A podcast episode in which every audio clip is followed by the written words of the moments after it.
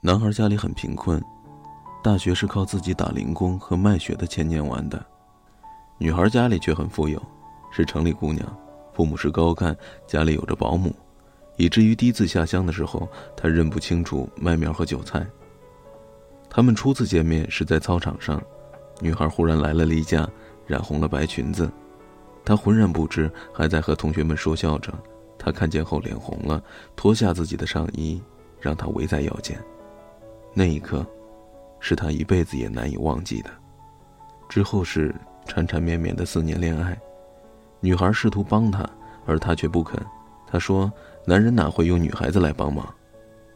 到了毕业的时候，他们本来免不了要天各一方，但女孩却死心塌地的要跟着男孩走。女孩家里面人都反对，几乎与他反目，他却认定，这个男人，就是他想要的。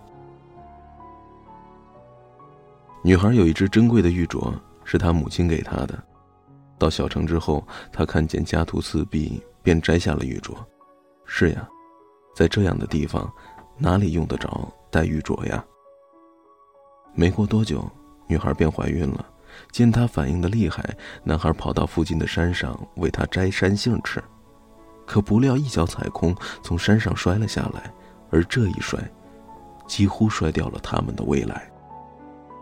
女孩就在常常想，如果她不去摘山杏呢？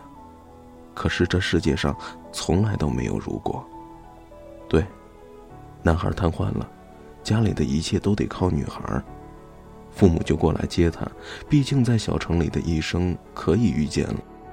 是的，谁都能想象以后的日子、以后的生活会变成什么样子。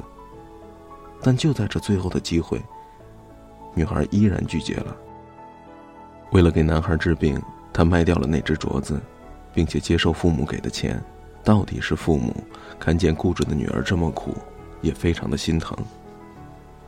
他们在小城过着贫困的日子，女孩当中学教师，男孩则病退在家翻译一些书籍。女孩早就没有了大城市姑娘的骄傲，低下头来做身边的一切，和小菜贩讨价还价买低廉的衣服，俨然。与当地的女人并无二样。大夫说她的丈夫不可能再站起来了，可她还是坚持给他按摩，十几年如一日。她并不是在指望着奇迹的发生，只是希望她的腿部萎缩。到了三十五岁那年，她听说有位大夫针灸功夫特别好，但是需要翻过一座山才能找到那位大夫。他便找来了一辆平板车，没两天就拉着他去山的那边去扎针。在风雨当中，他弓着背，艰难的往前走着。男孩看见他的背影，哭了。他说：“下辈子我再也不要遇见你了，再也不爱你了，因为你太苦了。”现在所有人都希望来生再爱，可是他却说。来生再也不爱你。可奇迹，在一年之后便发生了，他的腿居然有了感觉，慢慢还能走了。好事成双，他写的论文在国际上获了奖，有很多人来找他，他也四处讲学，同时讲这十几年自己在轮椅上的生活，讲自己背后的那个女人。谁也没有想到会有这一天，谁也没有想到柳暗花明了。法国请他讲学三年，男人犹豫了，女人却说去，一定要去，这是一个千载难逢的好机会。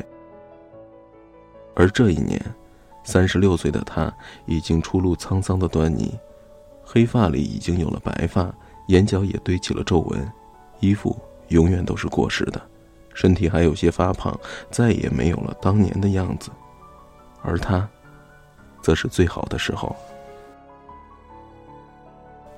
法国，是多么浪漫的一个国度。有人就担心男孩一去不回，就问他：“你不怕吗？”他摇摇头说：“不怕。”他说：“他们的爱情如果经历了这么多还这么脆弱，那就一定不是爱情。”三年后，他准时回来了，并且留在了北京。他做的第一件事情就是去小城接她。但他却没有告诉他准时的到达时间，只是说这一两天就回来，想给他惊喜。可谁知男孩一下火车，就看到了他。男人惊喜的跑过去：“你怎么知道我乘这趟车？”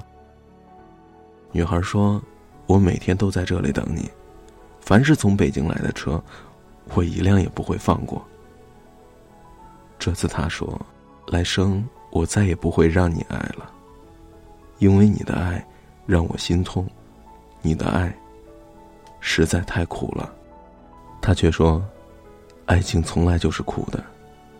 如果爱是一朵莲花，最美丽的爱，一定是那清苦的莲心，一直苦到心里，然后才能有那美丽的莲花。”